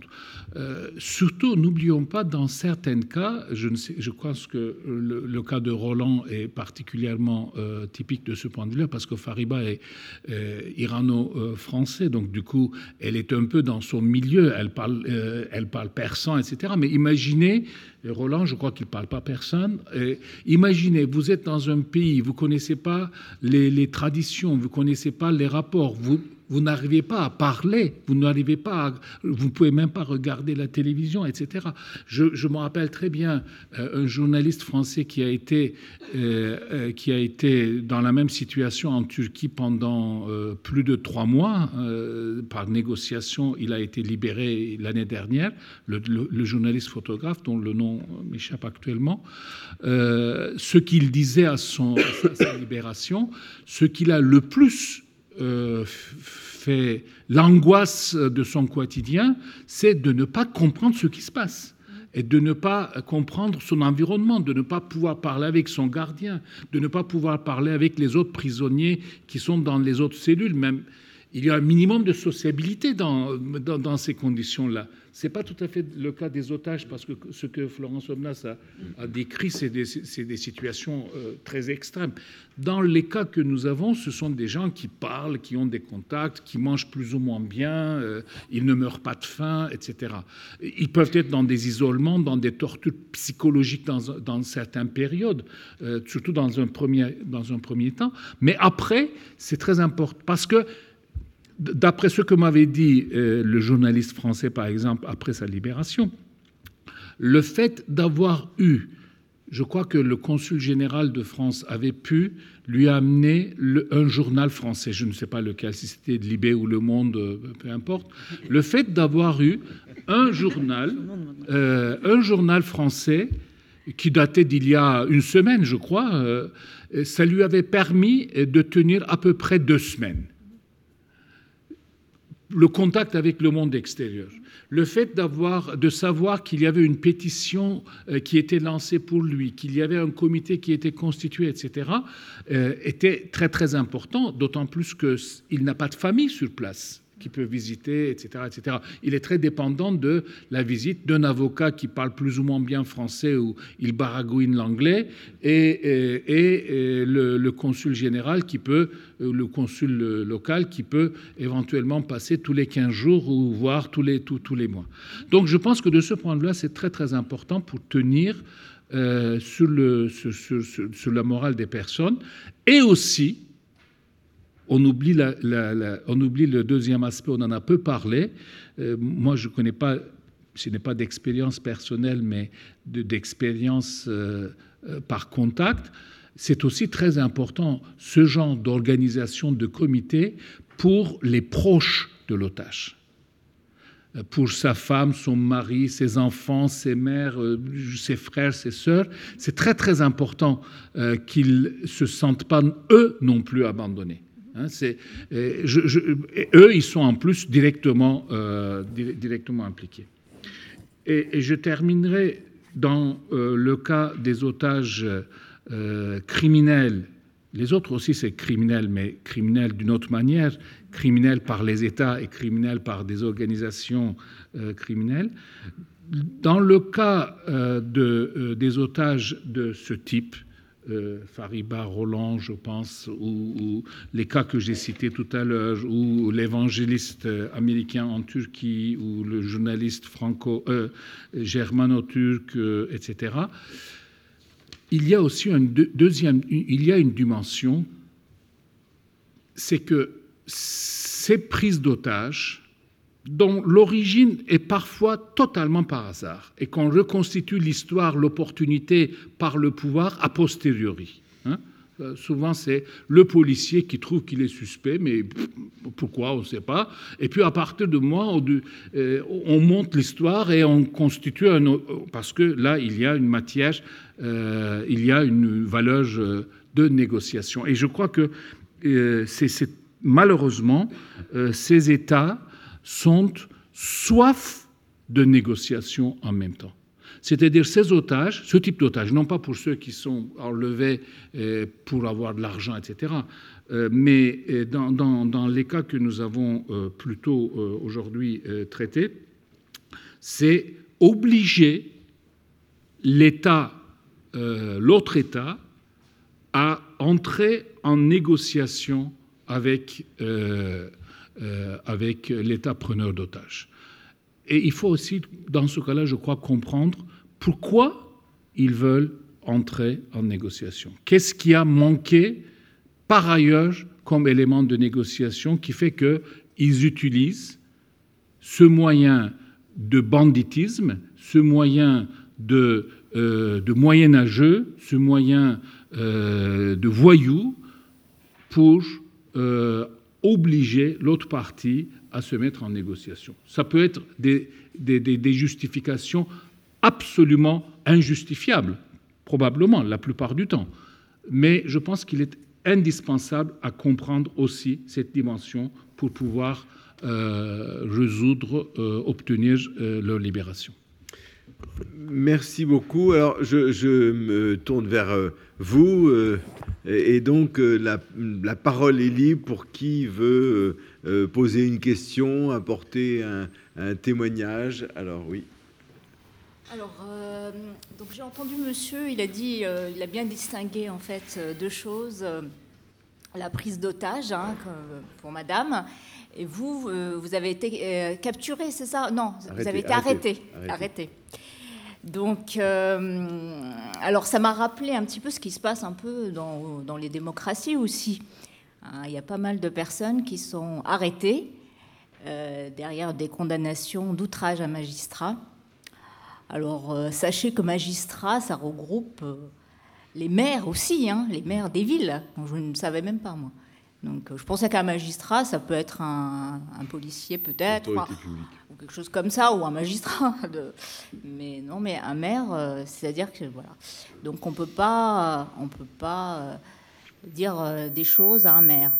Alors euh, voilà, derrière cette condamnation, parce qu'une personne a dit des choses qui, euh, qui, que, l'État français, comment peut-on dire, cache pour couvrir ce genre de personnages qui sont maires et connus, reconnus, mais comme ils sont un peu sopolés, donc on a peur de leur réaction, alors la personne est condamnée. Et ce genre d'agissement, personne n'en parle. Et tout le monde est au courant. Il n'y a personne, même dans cette salle, j'en suis sûre qu'il y a des personnes qui sont au courant. Et personne n'a pris le micro pour, euh, pour parler des choses sans donner de nom ou quoi que ce soit, mais de, voilà, de présenter les choses telles qu'elles sont. Et euh, bien au contraire, j'ai senti que bah, y a toujours, il y a plutôt une, comment peut-on dire, un soutien hein, de, pour ce genre de personnage, ce qu'on peut trouver, euh, comment peut-on dire, charmant. Voilà. Merci. Alors, une autre.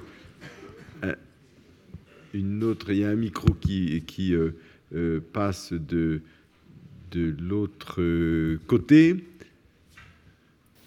Alors, moi, je, voudrais me tourner vers les diplomates qui sont parmi nous euh, sur la, question de la protection consulaire et sur le, travail qui est fait, ce qu'on voit à quel point, ce que nous racontait euh, euh Ahmed Insel à l'instant, on voit à quel point il y, a une dimension il y a une dimension de survie dans la protection consulaire. Je ne sais pas si vous voulez ajouter un, un, commentaire vu que, sur votre expérience. Oui, euh, ce que je peux dire est assez, assez banal, en fait. Hein. Euh, euh, la protection consulaire, ça signifie tout simplement que quand, un compatriote est, en difficulté, on doit exiger, on doit exiger que, qu'un certain nombre de, de, règles légales soient, soient, respectées. On doit exiger que le, de pouvoir rendre visite à, notre compatriote, pouvoir lui transmettre du courrier. Enfin, ce sont des choses assez, euh, assez simples et banales. Évidemment, quand on est dans un cadre, euh, dans un cadre de, crise grave, euh, quand l'état de droit n'existe pas ou n'existe que de façon, de façon intermittente, les choses sont évidemment plus compliquées. La protection consulaire s'exerce dans un cadre qui, est celui des, conventions de, Genève, qui s'exerce dans des relations en, diplomatiques et consulaires entre États. Évidemment, quand quand on n'est plus dans ce cadre-là, les choses deviennent infiniment plus compliquées. Oui, Ariel. Euh, c'était une, question euh, à, propos de, de la, culpabilité du survivant qui avait été euh, hmm. bah, mentionnée. Et je me demandais, enfin, c'est un cas, d'après ce que je lis, enfin, qui est, qui est fréquent. Enfin, voilà, j'ai été libéré parce qu'on a négocié, en même temps j'ai laissé derrière moi euh, tous, les, euh, tous les autres. Et puis aussi, enfin, on le voit dans les guerres, enfin, survivre à, une expérience comme celle-là rend parfois coupable. Et je me demandais, euh, justement, enfin, au-delà de l'amour qu'on a mentionné, enfin, qu'est-ce qui permet, je ne dis pas d'effacer cette culpabilité, mais un tant soit peu de la, de la soulager enfin, Est-ce qu'il y a des choses qui permettent euh, un peu d'alléger cette peine? Oui, mais je, crois que c'est une responsabilité qui est, qui, est, qui est en fait celle de la, de la, de la société. C'est-à-dire que c'est la société qui est juge, c'est elle qui crée la pression, c'est elle qui vous donne et qui vous, tous les jours, vous, vous démontre et, exacerbe ce sentiment de, de culpabilité, comme c'est aussi elle qui peut vous dire c'est pas de votre faute.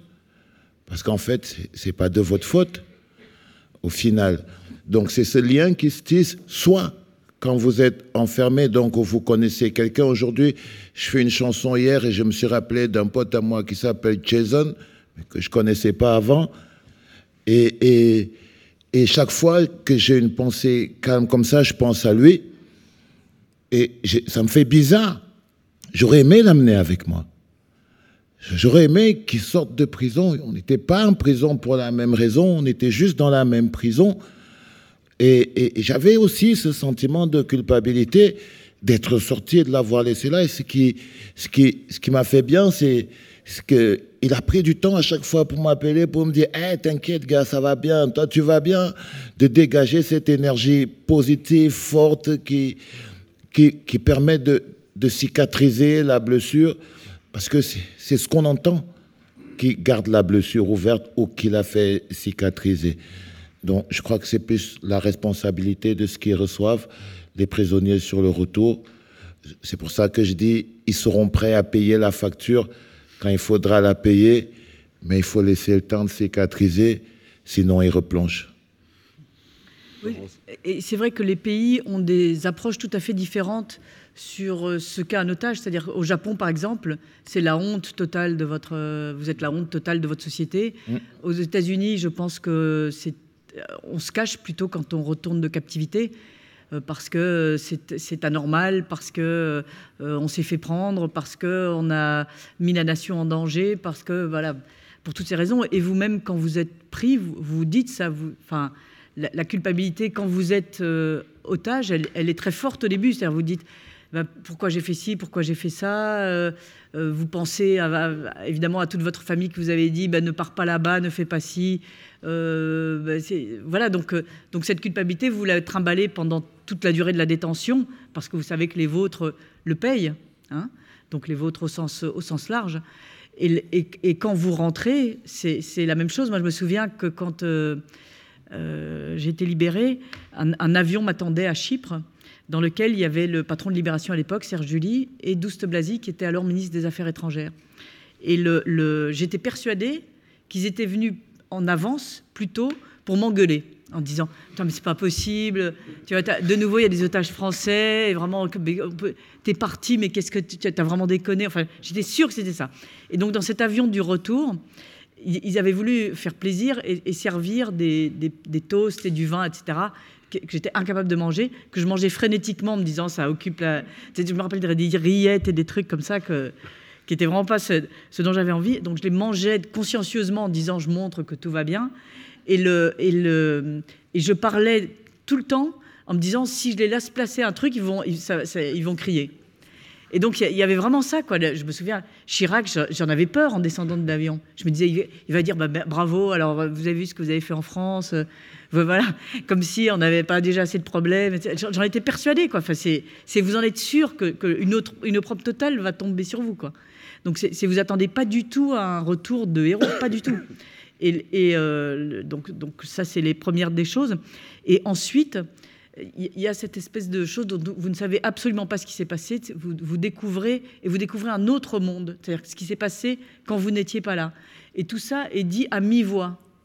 Donc, et cette espèce de mi-voix permanent, donc si, si, je peux dire euh, un conseil, où, on vous dit ben, quand tu n'étais pas là, tu, hein, tu te souviens, puis alors il n'y a pas de phrase derrière, donc vous dites qu'est-ce qui s'est passé, j'ai fait. Euh, euh, vous savez pas si c'est bien, mal, qui a fait quoi, et un tel, oh là là, un tel quand tu n'étais pas là, sans autre, sans, autre commentaire non plus. Donc vous avez tous vos repères, tous vos amis, tous vos trucs prennent une figure inquiétante et, étrange que vous ne maîtrisez absolument plus. Tous vos codes ont volé en éclats. Je me rappelle, euh, j'arrive à Libération, on me dit eh ben, Jacqueline n'a pas pu venir. Je dis Jacqueline, qui est Jacqueline? C'est ta mère. Là, tout à coup, qu'est-ce que ma mère vient faire aujourd'hui? Voilà, donc, donc tout, tout est absolument explosé et, vous ne savez plus du tout. Euh, euh, qui c'est quoi, qui a fait quoi. Vous n'avez pas forcément envie de le savoir d'ailleurs. Moi, j'ai donné immédiatement, j'ai dit, écoutez, moi, je veux pas savoir.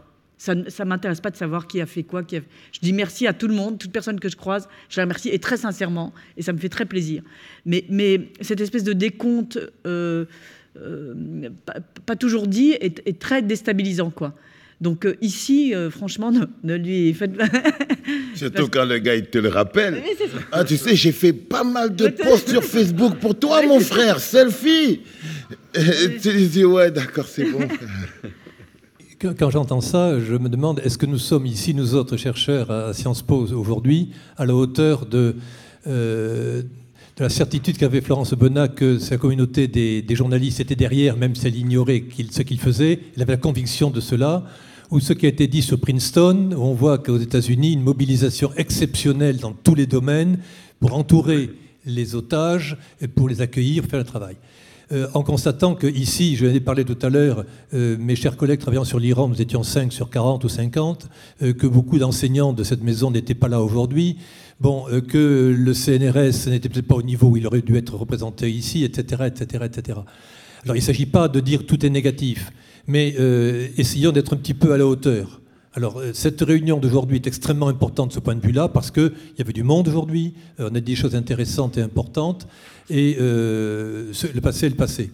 Mais essayons au moins d'être à la hauteur pour nos collègues. Deuxième point important, qu'est-ce qu'on fait après?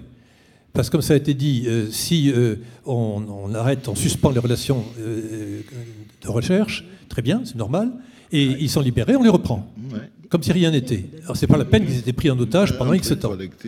Et donc de penser, je crois, euh, après cette journée, euh, qui, où il s'est dit pas mal de choses, d'essayer de voir comment euh, avoir une suite durable hein, pour qu'il n'ait pas été pris en otage pour rien, indépendamment de leur libération. Et je pense en particulier non pas au statut, le mot est pas bon, mais à la liberté des chercheurs. Et quand un accord scientifique est signé en biologie entre deux pays, ou entre le CNRS et une institution iranienne ou guatémaltèque, il y a des formulaires habituels, il n'y a pas un paragraphe sur la liberté nécessaire des chercheurs. Est-ce qu'on ne pourrait pas demander, via l'UNESCO, et ce qui a été dit ce matin par l'UNESCO était très intéressant, pour que ce qui est la loi commune, qui est prévue déjà par les conventions internationales, soit reformulé et systématiquement mis dans toute coopération avec tout pays du monde, l'Iran notamment. Et la coopération ne reprend pas si ce paragraphe-là n'est pas intégré d'une façon ou d'une autre c'est-à-dire d'avoir un service après-vente important. Et je crois que notre journée aujourd'hui n'a de sens, au-delà de la solidarité de l'amitié avec Fariba et Laurent et Roland pour la libération, s'il n'y a pas un jour d'après quelque chose d'un peu construit, durable après, ça aurait été un peu dommage. Oui. Vous voulez ajouter quelque chose, non? Non, non, je, souscris totalement à ce que vous venez de dire. Ce que, j'ai essayé de, rappeler dans, mon intervention, c'est bien cela. C'est que passer l'éponge parce qu'ils sont libérés, euh, bon, c'est continuer comme si de rien n'était. Donc c'était comme si c'était un petit accident et bon, voilà, on a réparé et on continue comme si de rien n'était. Effectivement, il faudrait euh, de plus en plus, surtout, surtout, dans dans les périodes à venir je ne veux pas jouer au Cassandre, mais nous, nous, rentrons dans une, dans une séquence internationale, il me semble, où les, même les États occidentaux, certains États occidentaux, parmi les plus grands, ont tendance à jouer l'État voyou. Donc euh, je pense qu'il euh, est très important parce que ça risque de se multiplier, ce n'est pas simplement un ou deux cas, ça risque de se multiplier, la Chine étant un, cas qui devient de plus en plus probant dans ce sens-là, la Russie évidemment, mais d'autres peuvent devenir, le Brésil, nous ne savons pas où ça va, ça va aller. ceci dit, actuellement, dans le cas de pause, de plus en plus, nous avons de candidats brésiliens, par exemple, euh, qui arrivent en France. Euh, donc, euh, je pense qu'il est important, effectivement, qu'on mette en place des dispositifs durables euh, sur lesquels nous... Bien sûr, ça ne va pas résoudre le problème en soi, mais au moins des engagements fermes. Parce que le cas des prises d'otages mafieux, c'est autre chose. Mais le cas où c'est l'État, l'administration judiciaire d'un État reconnu internationalement par l'ONU, Hein, c'est l'administration judiciaire ou l'administration euh, ou, la police, mais surtout c'est l'administration judiciaire la plupart du temps, reconnue, d'un État reconnu par l'ONU, qui fait des prises d'otages à but de négociations politiques, euh, euh, stratégiques, etc. C'est inadmissible. Je ne parle pas que de chercheurs, hein, journalistes, touristes. C'est inadmissible. Et nous, au niveau de chercheurs, évidemment, nous avons il y a une nouveauté en plus, c'est qu'avec les nouveaux États autoritaires, avec le nationalisme identitaire euh, qui est mis en avant, l'accusation d'espionnage est beaucoup plus facile à, jeter sur un chercheur que sur un touriste. Il est plus facile à, à porter sur un journaliste qui travaille sur ce pays que sur un touriste lambda. Donc, il y a des métiers qui deviennent, dans le cadre de ces nouveaux États voyous, autoritaires, euh, identitaires, nationalistes, des métiers qui deviennent des cibles privilégiées. Et je crois qu'il faut que nous prenions euh, en conscience de cela. Antoine, tu permets, je vais, je vais abuser un peu. Et là, je fais un plaidoyer, voyez, pour les, pour les chercheurs africains. Parce Évidemment. Ça fait bizarre, mais, mais il en existe. Et, et à chaque fois, vous voyez, je les vois, parfois ils peuvent pas venir ici aussi pour faire de la recherche parce qu'ils n'ont pas le visa. Parce qu'un consulaire trouve que non, ne peut pas lui donner un ticket de facilitation. Et quand il arrive ici, il croise évidemment toutes les barrières. Si vous, en tant qu'Occidentaux, vous êtes accusé direct d'espionnage comme ça au pif, ils sont accusés d'émigrés économiques comme ça au pif. Ou de terrorisme, parfois. Ou de terrorisme. Tout d'un coup, je crois qu'il y a un énorme boulot à faire dans le, dans le sens de, si on parle de manière corporatrice, que ce soit beaucoup plus large et que ce soit vraiment la recherche, mais pas la recherche dans un, dans un sens bien, bien circonscrit, mais que le chercheur algérien, camerounais, malien, se sentent tout aussi protégés, tout aussi accompagnés dans le cadre de, son travail qu'un chercheur français ou anglais ou américain. Ce serait génial. Excusez-moi pour ça. Alors oui. Oui, je, voulais faire une, remarque d'un naïf, si je puis dire. C'est que j'ai été un petit peu étonné aujourd'hui parce que quand on lit la science politique, on, entend parler toujours de la communauté internationale. Et dans ce que j'ai entendu aujourd'hui, il n'y avait, rien d'international. Il n'y avait ni la communauté internationale, ni, des organisations internationales, ni des grandes agences comme l'ONU. Le représentant de l'UNESCO ne pouvait pas parler de, du problème qui nous importe aujourd'hui, qui est Fariba et Roland, pour ne pas engager l'UNESCO, ce qui est très compréhensible pas non plus question d'ONG, et on avait l'impression d'être dans la même situation, au fond, qu'on trouve décrit chez les vieux jurisconsuls comme Pufendorf, d'États qui sont à l'état de nature, qui n'ont rien au-dessus d'eux, et qui n'ont rien pour les coordonner. On n'a pas entendu parler, je sais pas, d'agences de notation démocratique des États, alors que par exemple dans le domaine économique, ces agences privées de notation ont des effets concrets tout à fait importants. Euh, à peine de multilatéralisme. Alors je, voilà, comme, comme il y a des, grands spécialistes de, sciences politiques ici, je, voudrais un éclaircissement là-dessus. C'est pas du tout critique ce que je dis, c'est plutôt un, étonnement. Alors, la question est, posée aux politistes parmi nous euh, sur euh, Gilles. non, je ne peux pas répondre à cette question. Je ne sais pas pourquoi ils sont euh, aussi peu présents, mais euh, je trouve que la question, en tout cas, mérite euh, d'être posée, c'est-à-dire qui, qui s'intéresse à ces sujets, qui vient sur place. Peut-être dans le comité de soutien, certains sont, sont, en contact avec ça. Moi, j'avais, je voulais en profiter aussi pour poser une autre question, peut-être, parce que je, m'étais inscrit également. En fait, moi, j'ai été, été très comment dire, euh, très, euh, très ému par cette table ronde où j'ai vraiment beaucoup apprécié vos, témoignages et je me suis interrogé sur la transmission d'expérience du coup. Parce que, après tout, tout ce qui nous rassemble ici, qu'on soit artiste, qu'on soit journaliste ou qu'on soit chercheur, c'est le fait d'écrire. Ce qui nous rapproche de Fariba et Roland, c'est le fait d'écrire. Et j'ai été troublé, Florence Obana, par le fait que vous disiez que vous n'avez pas écrit là-dessus et que vous aviez visiblement peut-être une, difficulté peut-être pour écrire sur cette expérience alors que vous écrivez euh, beaucoup. Et, je me demandais du coup bah, quelles étaient... Euh, peut-être je pense que c'est une question qui peut s'adresser à tous aussi parce que euh, vous, Ahmed, vous connaissez aussi beaucoup de gens qui ont écrit là-dessus. J'ai lu récemment le livre bouleversant de Ahmed Atlan sur mm. sa détention qui est très très impressionnant. Et j'aurais aimé vous entendre justement bah, sur, cette, sur la possibilité d'écrire ces expériences et la possibilité pour nous d'imaginer que peut-être lorsque euh, Fariba et Roland euh, seront libérés, ils écriront eux-mêmes sur cette expérience. Merci. Alors, je ne sais pas qui veut répondre. Il y, a, écrire et puis il y a décrire aussi. Euh, il y a décrire dans le sens où, là je parle en juriste, ou en, euh, on est dans une période de transformation dans laquelle il y a des formes de violence nouvelles. Il y a des comportements, il y a des comportements nouveaux, on le voit, et qui sont très perturbants. Donc je crois que la, la, la ma, la responsabilité des chercheurs, c'est qu'ils se comportent en chercheurs précisément, et qu'ils et qu'ils décrivent en chercheurs ces, nouvelles formes.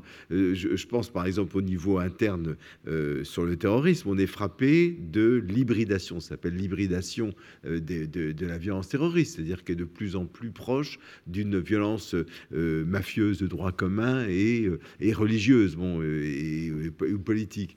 Et au niveau de la vie internationale, ce qui a été dit, ce que j'ai entendu cet après-midi, je le trouve très intéressant et surtout très nouveau, c'est-à-dire qu'il y a toute une réflexion sur le type de traumatisme particulier, indépendamment du témoignage personnel. Euh, sur euh, la euh, sur oui la forme de violence et de quelle manière elle peut elle peut être combattue mais ce qui est certain c'est que si elle n'est pas décrite elle ne sera pas combattue si elle n'apparaît pas à la si, l'équipe crash je sais plus si de, MSF ne, ne, ne, communique pas je crois qu'il y a un travail de mise en commun des connaissances des expériences de, synthétisation pour permettre un combat plus efficace je ne sais pas si, qui, hmm. souhaite. Euh, juste sur le fait d'écrire, je leur souhaite d'écrire s'ils euh, s'ils en ont envie. Et j'ai lu moi-même un certain nombre de bouquins sur les détentions, etc. Et je, trouve ça. Euh, beaucoup sont remarquables d'ailleurs, c'est passionnant, intéressant, etc. Mais c'est vrai qu'on en parlait. personne ne vit de la même façon une détention. on en sort brisé, on en sort voilà dans des. Être une injonction. voilà. non, mais même on en sort tous très différents en fonction euh, de la raison pour laquelle vous étiez enfermé, de, qui vous étiez à un certain moment de votre vie. De, mm. il y a de multiples raisons. Et, moi, ce livre euh, est, ce qui m'est resté de cette détention, c'est-à-dire une, forme de colère. Et c'est vrai qu'on disait tout à l'heure le euh, le fait que vous êtes tantôt menacé, tantôt on va vous exécuter, là maintenant tout de suite, ça suffit, etc. Et puis non, finalement tu vas sortir. Donc on appuie en permanence sur chacun de ces deux boutons pour vous faire tenir en place en réalité. Et donc euh, les bonjours, pour dire les choses comme ça, après avoir dit ça y est, tu, tu, on t'égorge là maintenant, bon finalement pas tout de suite, peut-être demain, mais pas maintenant. Peut-être tu vas sortir. Et la, la chose qu'il disait, la chose que disaient ses ravisseurs, était euh, tu vas sortir, tu vas écrire un livre parce que tu es journaliste et tu deviendras aussi célèbre que Lady Di. C'était l'expression permanente qu'ils m'ont ressassée pendant des jours et des jours. Et l'idée de faire un livre, je les emmerde, voilà. Il y, a des moments où on est basique. je, voilà. Je ne ferai jamais ce livre parce que ça m'est resté et je ne leur ferai pas ce plaisir. Moi, je me rappelle, je me rappelle, il y a plein de gens, et à chaque fois, ils disent il a écrit des tonnes de chansons en, prison. Et, quand je sors et quelqu'un me dit hey, T'as as écrit des trucs quand même? Et je lui dis Non, j'étais trop occupé à survivre. C'est-à-dire, je ne sais pas. Mais nous, dans le cadre de ce qu'on fait, j'étais. C'est pour ça que je suis venu ici aussi, dans le cadre de mon travail. Moi, j'écris pas beaucoup des livres, mais on a, on a créé une plateforme qu'on appelle Triple A. C'est une sorte d'alarme je me suis dit, si d'autres activistes en Afrique, d'autres artistes, d'autres journalistes avaient, avaient mis sur pied ce genre de mécanisme d'alarme et d'alerte, parce que j'ai lu un peu le process pour, pour, pour par exemple, Fariba. Ça fait bizarre d'être arrêté un jour et, que ce soit connu trois semaines plus tard ou, ou, ou, 20 semaines plus tard. Donc, tout d'un coup, chez nous, on a un énorme mécanisme d'alarme parce que l'on compte toujours sur la mobilisation. Et l'idée avec ce projet Alerte Triple A, que j'ai, je crois qu'on va, on va prendre ce dossier, on l'a déjà pris, donc on va travailler dessus, c'est, c'est de mobiliser en permanence. C'est de mobiliser en permanence, c'est de s'appuyer sur tout le réseau de communication qu'on a, c'est d'écrire des articles de presse qu'on peut faire diffuser dans tous les journaux où on a la possibilité d'envoyer un, d'envoyer un papier ou, un article qu'on peut directement envoyer tous les jours sur Internet au quotidien, essayer de maintenir la personne vivante dans l'esprit des gens. On l'a appelé alerte parce que je crois personnellement, et j'en suis sûr, que dans les cadres de prise d'otages comme dans des, arrestations et d'emprisonnement arbitraire, la pression de la communauté la pression de notre humanité, la pression de qui nous sommes, du monde dans lequel nous vivons, est toujours la clé. Le reste, c'est un accompagnement. C'est-à-dire, même si on va payer une facture, même si on veut payer une rançon, même si on veut une négociation, il faut qu'on ait quelque chose sur la table, un moyen de pression. Et, pour nous, ce sera ça, ce sera ce moyen de pression qu'on espère beaucoup d'artistes africains aujourd'hui vont en bénéficier. Ça se passe plutôt bien. On a il y a quelques semaines encore, mon ami Lexus, congolais, il s'est fait arrêter. Ça m'a fait plaisir qu'il fasse juste un jour. Quelque temps, 20, activistes de Yanama, ballet citoyen au Sénégal, ils ont dû passer la nuit, mais évidemment, c'est super important parce que si après une heure de temps, tu as 50 articles et, et, pas mal de, de, tweets et de, de, de, posts et tout ça, et que l'alarme fonctionne vraiment, ben, je crois que l'autre bonhomme qui fait l'oppresseur n'a pas le temps de se reposer aussi. Et on va essayer de faire comme ça. Quoi. Merci. Alors, il y a encore deux questions, et Debbie voulait ajouter quelque chose. I was just going to add, you asked how our, um, our uh, student, uh, uh, Shiwei Wang, was doing now. In addition to planning to finish his doctoral thesis, he is planning to write a memoir, actually jointly with his wife. So they want to tell both sides You want to tell both sides of the hostage story. Alors, une question, oui. Oui, oui je, juste pour mettre en avant peut-être un, phénomène, je crois, auquel on est, on est confronté, enfin, quand on est chercheur qui travaillons sur ces espèces de, grands pays euh, sur lesquels euh, les, euh, comment dire, l'actualité est, est, constamment branchée euh, bon, moi, je travaille sur la Chine, donc je peux donner mon, exemple, mais je pense que la question sur l'Iran ou la, la, Russie, euh, c'est un petit peu la même chose. Euh, c'est-à-dire qu'on est constamment, en tant que chercheur, on nous demande de prendre parti. C'est-à-dire que très souvent, les journalistes, les hommes politiques, beaucoup de gens nous demandent d'être pour ou contre la Chine, d'une certaine façon. C'est-à-dire qu'il faut avoir une, une, position véritablement tranchée. Et aujourd'hui, donc, la position du chercheur qui essaye surtout pas de on pourrait dire, de, juger euh, le pays, mais d'essayer de comprendre comment les choses euh, fonctionnent, en ayant évidemment en tant que citoyen son avis et parfois en intervenant quand euh, il découvre un phénomène euh, particulier euh, et qui est important de, remettre, de, mettre sous la sous l'actualité, on pourrait dire. Je me demande si la, situation donc du chercheur qui essaye simplement de, comprendre et non de prendre parti n'est pas en train de considérablement s'affaiblir, parce que finalement celui qui est je reprends mon exemple, contre la Chine, finalement est relativement protégé parce qu'il a derrière lui toute une, une opinion publique, je dirais, anti-chinoise, etc., euh, etc. Celui qui est pour la Chine, évidemment, est aussi protégé par le gouvernement chinois par définition puisqu'il rentre dans la propagande. Et donc, nous, les chercheurs, on est un petit peu coincés et on est, on est fragilisés par cette, par cette situation. Vous pouvez passer le micro derrière vous à ici. Oui, merci. Stéphanie je vais faire une, observation qui, pourrait peut-être vous surprendre. Mais moi, je voudrais dire aux chercheurs, résister aux ambassadeurs. non, non, mais euh, je parle très sérieusement, en fait. Parce qu'il y a, il y a, il y a une tendance qui s'est développée euh, depuis quelques années, euh, qui, se veut une tendance de, de bonne gouvernance euh, dans, les, euh, dans des, crédits de coopération et des ambassadeurs qui disent bon, ben, euh, il faut que ça serve. Il faut que ça serve. Donc, moi, je veux bien avoir dépensé tel crédit sur la, la coopération, coopération scientifique, mais enfin, il faut que ça, ça nous serve dans le, dans le développement de notre rayonnement, dans le développement de euh, la connaissance euh, et dans, la prise de décision. En termes d'utilisation des crédits, euh, publics, ça a une certaine légitimité. Mais si on va un petit peu plus loin dans la réflexion et si on prend en compte ce qui a été dit aujourd'hui, et pas seulement sur la question de la sécurité, je pense qu'il est, bien préférable euh, d'avoir une bonne qualité de dialogue avec euh, les chercheurs, euh, mais qu'il y ait de la part de chacun un, respect du territoire de l'autre. parce que finalement, cette confusion ne sert à personne. Voilà ce que je voulais dire. Et j'en profite pour corriger un lapsus que j'ai commis tout à l'heure. Il ne s'agissait pas des conventions de Genève, mais des conventions de Vienne. Voilà, J'étais importé dans le.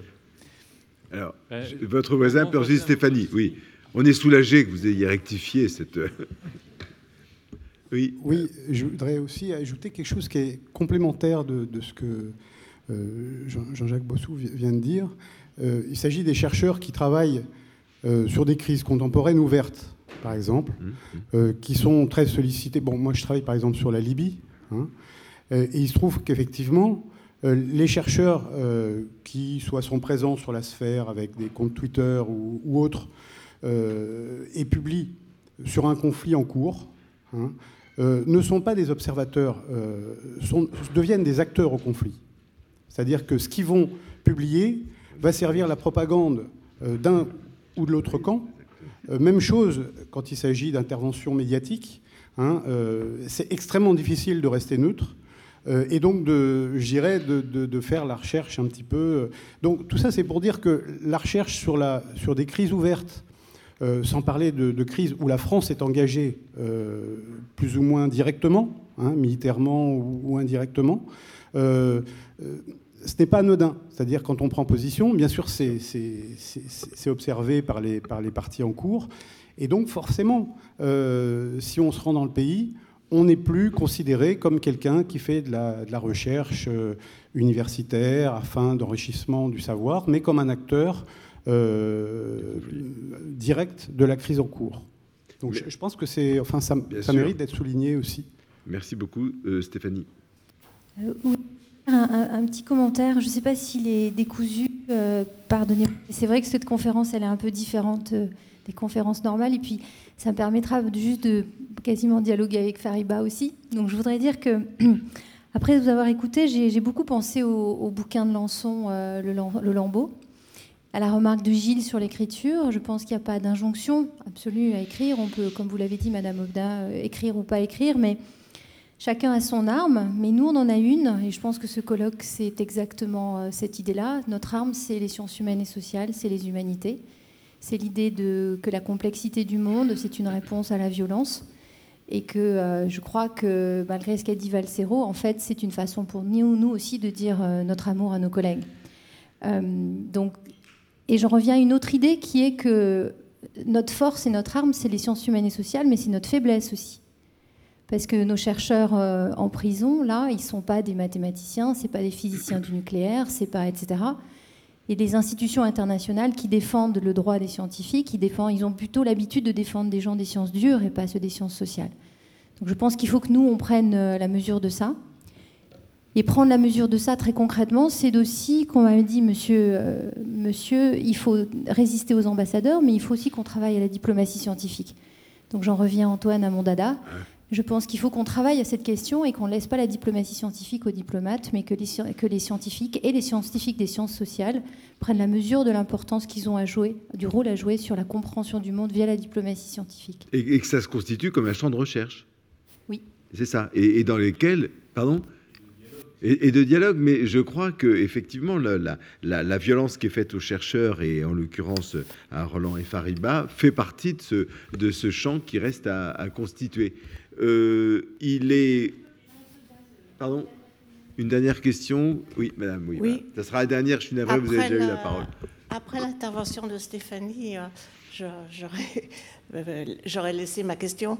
Mais je voulais répondre à l'intervenant de tout à l'heure sur la communauté internationale, les organisations internationales, etc. pour dire, en tant qu'ex-chercheuse aux séries pendant très longtemps, ah, je voudrais dire que le concept de communauté internationale est un concept qui est absolument pas utilisé par les politologues. Euh, il n'y a aucun internationaliste sérieux qui utiliserait ce concept. Il y a encore certains diplomates dans certaines circonstances, encore qu'ils n'y croient pas vraiment, et puis des juristes de la très très ancienne école, je ne sais pas s'il y en a encore beaucoup. Mais c'est un concept, ne, ne pensez pas qu'en sciences politiques on utilise ce concept. Par ailleurs, l'absence des organisations internationales. Bah, pour quelle raison? Mais parce que les États, les États voyous en font partie. Hmm. Et donc, les organisations internationales, ceux qui en sortent, c'est le résultat de négociations. Et donc, il y a peu de chances qu'elles prennent parti. Euh, ce qu'on peut espérer, c'est faire euh, ce que disait John Crowley ce matin, c'est faire en sorte que dans des institutions comme l'UNESCO, par exemple, ou les conseils des droits de l'homme, etc., on arrive à faire passer des petites dispositions euh, protégeant, il ne faut pas trop y croire. Et je voudrais dire en plus que quand les organisations internationales s'en mêlent, ça peut être très contre-productif.